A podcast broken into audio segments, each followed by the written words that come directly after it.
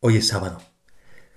Y a pesar de las circunstancias tan extraordinarias en las que nos encontramos por la pandemia del coronavirus, deseamos, unidos a todos los jóvenes de San Rafael, honrar a nuestra Madre Santa María con este rato de oración un poco más largo, como hacemos habitualmente. No nos podemos ver las caras porque así estamos, sin poder salir de nuestras casas, pero estamos más unidos que nunca. Por la comunión de los santos, que vivimos en la Iglesia y gracias también a estos instrumentos que nos permiten comunicarnos de una manera tan sencilla. Te animo ahora a recogerte, a buscar un lugar tranquilo, a tener delante un crucifijo o una imagen de la Virgen o un sagrario que puedes ver a través de streaming, para que los próximos minutos no sean sin más un audio que escuchas, sino un encuentro muy personal, íntimo, de corazón a corazón. Tú y Jesús. Ojalá esta voz que escuchas te ayude a entablar una conversación con Él. Pero lo importante son los deseos, las inspiraciones, los propósitos que en los próximos minutos se vayan despertando en tu interior, porque será la voz del Señor, siempre delicada, amable, la que estés escuchando de una manera muy personal. Jesús, háblame, enséñame. Y para esto constituye una gran ayuda la oración que hemos aprendido de San José María. Vamos a decirla despacio, no solo con los labios, sino sinceramente, tratando de ser conscientes de lo que nuestras palabras significan. Señor mío y Dios mío, Creo firmemente que estás aquí. Lo creo firmemente, Jesús. Quisiera en estos momentos acompañarte en todos los agrarios del mundo, sobre todo en aquellos que durante estas semanas estás tan solo. También en esto quieres ir por delante. Eres así. Son semanas en las que habrá muchas personas mayores que se encuentren solas. Con tu soledad en los sagrarios, deseas que nos sintamos comprendidos y que comprobemos que te tenemos a nuestro lado, acompañándonos en cualquier situación difícil por la que pasemos. Qué tesoro tan grande, la fe. Jesús, creo firmemente que me ves, que me oyes, que estás atento a lo que me pasa, a lo que pienso a lo que deseo compartir en estos minutos de oración. Que tú puedas también compartir tus cosas conmigo. Te adoro con profunda reverencia. Eres mi amigo. Eres mi Dios. Te pido perdón de mis pecados, de todo aquello pequeño o grande que me separa de ti y de los demás. Y te pido la gracia para hacer con fruto este rato de oración. Madre mía, Inmaculada, San José, mi Padre y Señor, Ángel de mi guarda, interceded por mí. Jesús, para escucharte en este rato de oración, abrimos el Evangelio. En concreto, el Evangelio de mañana, que es ya quinto domingo de Cuaresma. Nos habla de una familia a la que tú, Jesús, tienes un gran aprecio. Tal vez por lo bien que te acogían en su casa, cuando estabas de paso, tal vez por su sencillez o por la piedad de sus corazones. Son tres hermanos, Lázaro, Marta y María. En una ocasión María te ungió con un perfume caro, lo derramó sobre tus pies y postrada fue enjugando tus pies con sus cabellos. ¿Cómo te haces querer? Nunca se te olvidará aquel gesto de amor. Tampoco a ella. Resulta que Lázaro ha caído enfermo. Marta y María te lo hacen saber. Al recibir el mensaje todos esperamos que te pongas en marcha para ir y curarle. Si lo haces con tantas personas desconocidas, bueno, desconocidas para nosotros, no para ti. ¿Cómo no acudirás enseguida cuando se trata de un amigo, Sin embargo, te limitas a decir, esta enfermedad no acabará en la muerte, sino que servirá para la gloria de Dios, para que el Hijo de Dios sea glorificado por ella. No acabará en la muerte. Vamos, que no está tan grave. O sea que no hay que preocuparse. El Evangelio subraya un detalle. Jesús amaba a Marta, a su hermana y a Lázaro, y se quedó todavía dos días en donde estaba. Y no es la indiferencia o la atención a otras personas lo que te detiene, Jesús. Es, sin duda, el amor. Pasados esos dos días, Jesús dice a sus discípulos, Vamos otra vez a Judea. Lázaro ha muerto, y me alegro por vosotros de que no hayamos estado allí, para que creáis. Y ahora vamos a su casa. Nos quedamos completamente desconcertados ante estas palabras. A veces, qué difícil es entenderte, Jesús. Qué difícil nos resulta entender cómo haces las cosas. ¿Por qué las haces así? Una y otra vez chocamos con la misma pregunta. ¿Por qué? ¿Por qué? Y una y otra vez nos quedamos sin respuesta. Nos enseñas que la pregunta acertada no es ¿por qué? sino ¿para qué? Y esta sí que tiene respuesta. Para que creáis. Tiene respuesta en esta ocasión y la tiene también en todo lo que nos sucede es la actitud que esperas de nosotros, que creamos, que confiemos en el amor que nos tienes. Es la actitud que esperas de cada uno de, nosotros en estos días de pandemia. La pregunta que importa no es por qué suceden estas cosas, sino para qué suceden. Nos puede parecer que estás lejos como le sucedía a Marta y María, y que te llamamos, como te llamaron ellas, y que tardas en actuar como hiciste entonces. Y todavía dirás, a pesar del aprecio grande que siento por Lázaro, me alegro por vosotros que haya fallecido para que creáis. ¿Estás dispuesto a sufrir la muerte de un amigo? ¿Estás dispuesto a ver sufrir a su familia con el cariño que os tenéis? Porque están en juego otros bienes más grandes la fe de tus discípulos y de todos los que vendríamos después, la fe en tu divinidad. Hemos empezado la oración diciéndote, Señor mío y Dios mío. Y buscas con estas situaciones que sea capaz de realmente reconocerte mi Señor y mi Dios. No lo haces por ti, lo haces por mí. Porque si vivo con esta seguridad, me doy cuenta de que nada me asustará, nada me angustiará, nada me desesperará. En una ocasión recordaba San José María a una persona que le decía, Padre, lo estoy pasando muy mal. Y le respondía al oído, repite conmigo, Señor, Dios mío, en tus manos abandono lo pasado y lo presente y lo futuro, lo pequeño y lo grande, lo poco y lo mucho, lo temporal y lo eterno. Y quédate tranquilo. Díselo ahora al Señor. Repíteselo, Señor, Dios mío.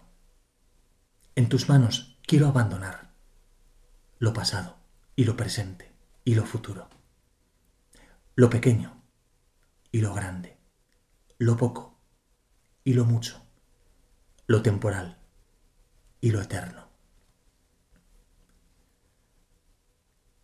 El Evangelio nos sigue contando. Cuando Jesús llegó, Lázaro llevaba ya cuatro días enterrado. Cuando Jesús llegó, te presentaste en el mejor momento, no según vemos nosotros las cosas, Lázaro ya había fallecido, sino según las ves tú. Tantas veces pareces ausente, lejano, incluso indiferente. Y sabes bien por lo que pasamos. Y lloras a nuestro lado nuestras penas. Y celebras nuestras alegrías. Pero a veces hay bienes mayores que no alcanzamos a entender ni a ver. Y nos pides confiar en tu amistad, en tu amor. No te desentiendes de nuestras cosas. Sabes cuándo es el momento de intervenir. Se han suspendido las procesiones de Semana Santa este año. Parece que Jesús no saldrá por las calles de nuestras ciudades, se oye decir. Sin embargo, estos días, un poeta ha hecho que llegue a nuestros móviles un mensaje que habla de lo contrario. ¿Quién ha dicho que este año Cristo no sale? Si está vestido de blanco, de azul en los hospitales. ¿Quién dice que el nazareno no puede hacer penitencia? Si están todos atendiendo a enfermos en las urgencias. Igual que en la borriquita pasó Jesús por la tierra, nuestros héroes camioneros pasan las noches en vela para abastecer mercados de barrio, farmacias, tiendas. Y el ejército, y la Guardia Civil, y la policía.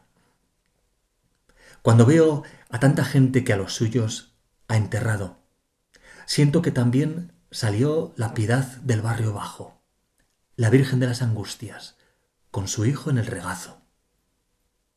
Cristo sale al encuentro de tu alma en mil rostros escondido, sin cirios y sin campanas. Y estos días de Semana Santa Cristo mío, saldrás a nuestro encuentro en mil rostros escondido, sin cirios y sin campanas. Así estás, junto a nosotros, junto a la cama de un hospital vestido de médico o de enfermera, cuidándonos a través de las manos de un auxiliar en una residencia de mayores. Estás en una videollamada que nos hace reír, Estás en una petición de perdón en casa ante los roces que provocan tantos días de convivencia. Inevitables. No tenemos nada fácil estas semanas ir a tu encuentro en la confesión. No importa. Tú vienes estos días a cada uno de nosotros, a quien te busca, a quien te desea. Mira lo que nos dice el Papa. Sé que muchos de ustedes por Pascua van a confesarse para encontrarse con Dios. Pero muchos me dirán hoy, pero Padre, ¿dónde puedo encontrar un sacerdote, un confesor, porque no puedo salir de casa? Y yo quiero hacer las paces con el Señor, quiero que me abrace, quiero que mi Padre me abrace. ¿Qué puedo hacer si no encuentro sacerdotes? Haz lo que dice el catecismo es muy claro.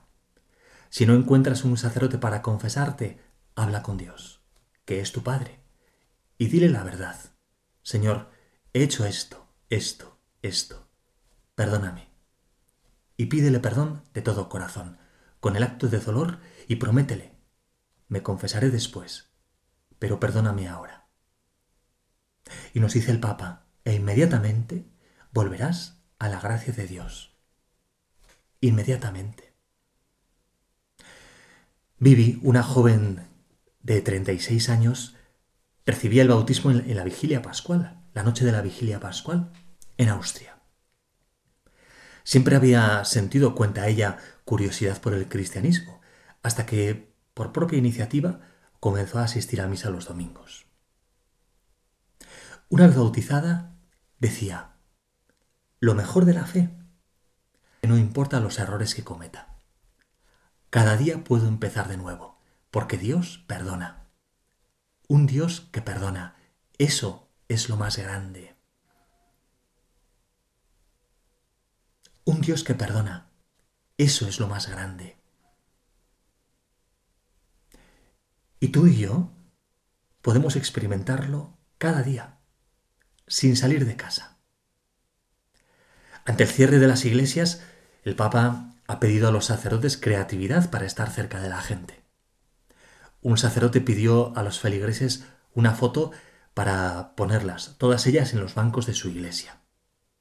Y así rezará por ellos y reducirá las distancias. Muchos otros celebran la misa por streaming. Y así, aunque las iglesias están cerradas, ahora la misa resulta que se celebra en la casa de cada familia cristiana que lo desea. Nunca ha habido tantos altares ni lugares de culto. No podemos ir a recibirte en la comunión, Jesús. Y eres tú el que vienes a mi casa, si lo deseo, para que te pueda recibir. Como estás también, Jesús, en las cartas de un, grupo de jóvenes que están escribiendo a los enfermos ingresados en hospitales para animarles, acompañarles, transmitirles el calor de su cercanía, y se las hacen llegar a través de algún médico o enfermera conocidos. Como estás presente cuando sabemos escucharnos unos a otros con paciencia, ahora que pasamos tanto tiempo juntos. Sobre todo a las personas mayores, de las que podemos aprender muchas cosas para la vida. Un chaval recordaba lo que le pasó una tarde de voluntariado en una residencia de gente mayor.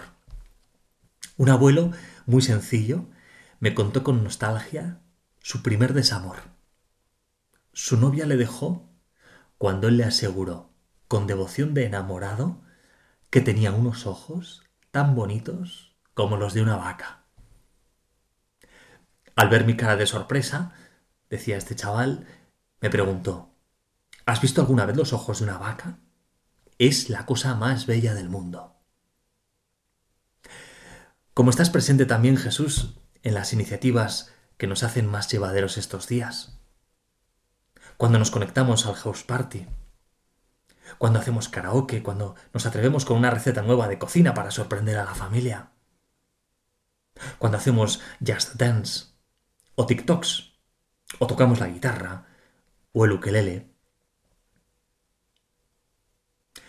Jesús viene, viene de muchas maneras, está con nosotros de muchos modos, para que tú y yo no tengamos miedo en estas circunstancias, ni nunca. El miedo es nuestro gran enemigo y es la principal tentación. No dejes que mande el miedo en tu vida. Deja que sea Jesús, porque solo Él tiene la última palabra. Seguimos leyendo el Evangelio. Cuando Marta se enteró de que llegaba Jesús, salió a su encuentro, mientras su hermana María se quedaba en casa. Y dijo Marta a Jesús, Señor, si hubieras estado aquí no habría muerto mi hermano. Pero aún ahora sé que todo lo que pidas a Dios, Dios te lo concederá. Qué fe la de Marta. Mira cómo confía en Jesús. Jesús le dijo, yo soy la resurrección y la vida.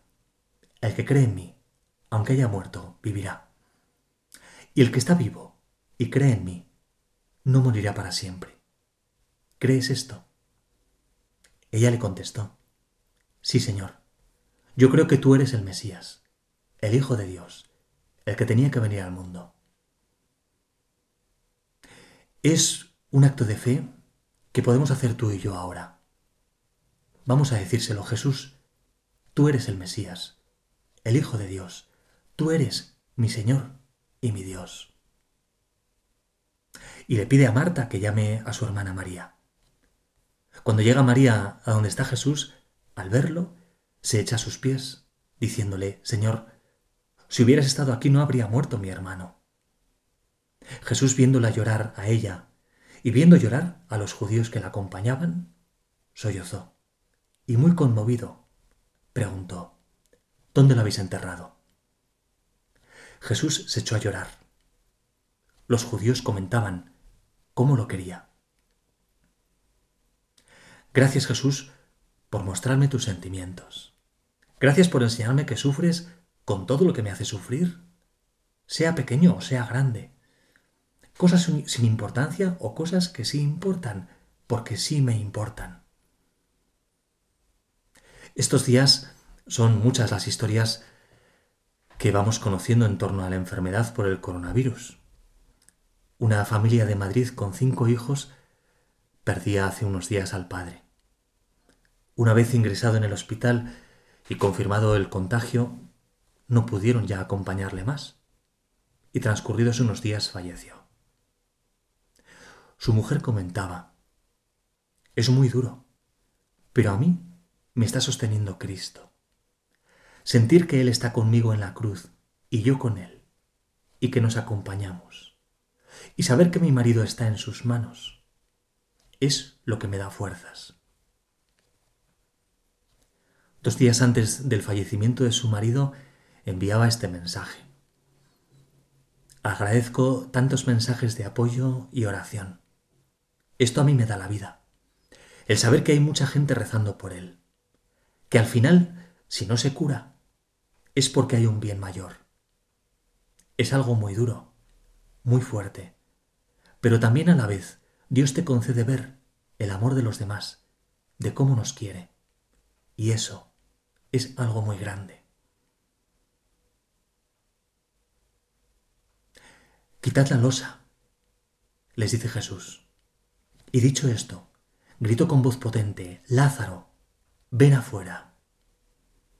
El muerto salió, los pies y las manos atados con vendas, y la cara envuelta en un sudario. ¿Y las caras de los demás? ¿Y la tuya y la mía? Un verdadero poema. Muchos judíos que habían venido a casa de María, al ver lo que había hecho Jesús, creyeron en Él. Como hacemos nosotros, tú y yo, ahora. Jesús, creo que tú, y solo tú, tienes la última palabra, y tu palabra es siempre una palabra de vida. Cuando escucho que me dices, yo te absuelvo, cuando te oigo decir sobre las ofrendas del pan y del vino, esto es mi cuerpo, esta es mi sangre. Cuando la muerte nos separa de un ser querido y dices, ven afuera, vive. Hoy nos invitas a acompañarte a Betania para que vivamos con esta seguridad. Pase lo que pase, no pasa nada. La última palabra no la tiene el coronavirus, ni la tiene la muerte. La tienes tú, Jesús.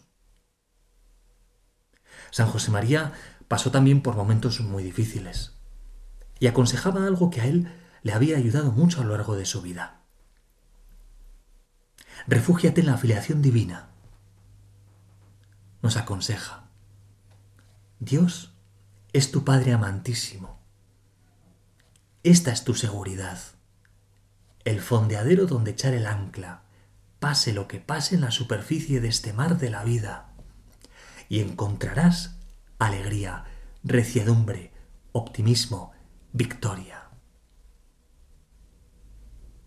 Por eso Jesús Deseo vivir mi vida junto a tu vida. Díselo tú también. Desealo tú también. Mi vida junto a tu vida. Mi vida junto a la vida. A la vida con mayúscula. Que es alegría. Que es esperanza. Que es consuelo. Y entonces, que venga lo que venga. Estos días, tú que me escuchas, aunque seguro que lo has hecho ya, procura organizar bien el mayor tesoro que tienes, tu tiempo. Y pon en primer lugar al Señor. Cuida tu rato de oración con Él cada día. Piensa cuál puede ser el mejor momento. Puedes conectarte online con algún sagrario. Cuida, vive junto a Él la misa cada día, ¿por qué no? Se retransmiten a diario varias misas por la mañana y por la tarde. Reza junto a tu familia el rosario, pidiéndole por intercesión de nuestra Madre Santa María, por todos los afectados directa o indirectamente por el coronavirus, pidiéndole fuerzas para todo el personal sanitario y de servicios que velan por nuestra salud, nuestras vidas y nuestra alegría. Después, concrétate, ¿eh? un tiempo para los demás. Tantos detalles pequeños, concretos, de servicio, de cariño en casa. Con las comidas, la limpieza, el orden, ayudando a tus hermanos en sus deberes, jugando con ellos, estando también en contacto con tus amigos y pensando qué puedes hacer por ellos, que les guste, que lo agradezcan, que les pueda ayudar. No te abandones a lo fácil. Caer en las garras estos días del Fortnite, de las que uno después logra a duras penas desprenderse. O echarte, empacharte, viendo series y más series que nos atontonan para después saber estar por los demás. Tú no estás llamado a lo fácil, estás llamado a lo valioso. Ahora que muchos están aprovechando para hacer sus pinitos en la cocina, qué diferentes los, los efectos del agua hirviendo cuando se introduce una zanahoria, un huevo o un café. Seguro que ya lo has oído más veces. La zanahoria siendo dura se vuelve completamente tierna y es muy fácil partirla. El huevo, sin embargo, se vuelve duro en su interior.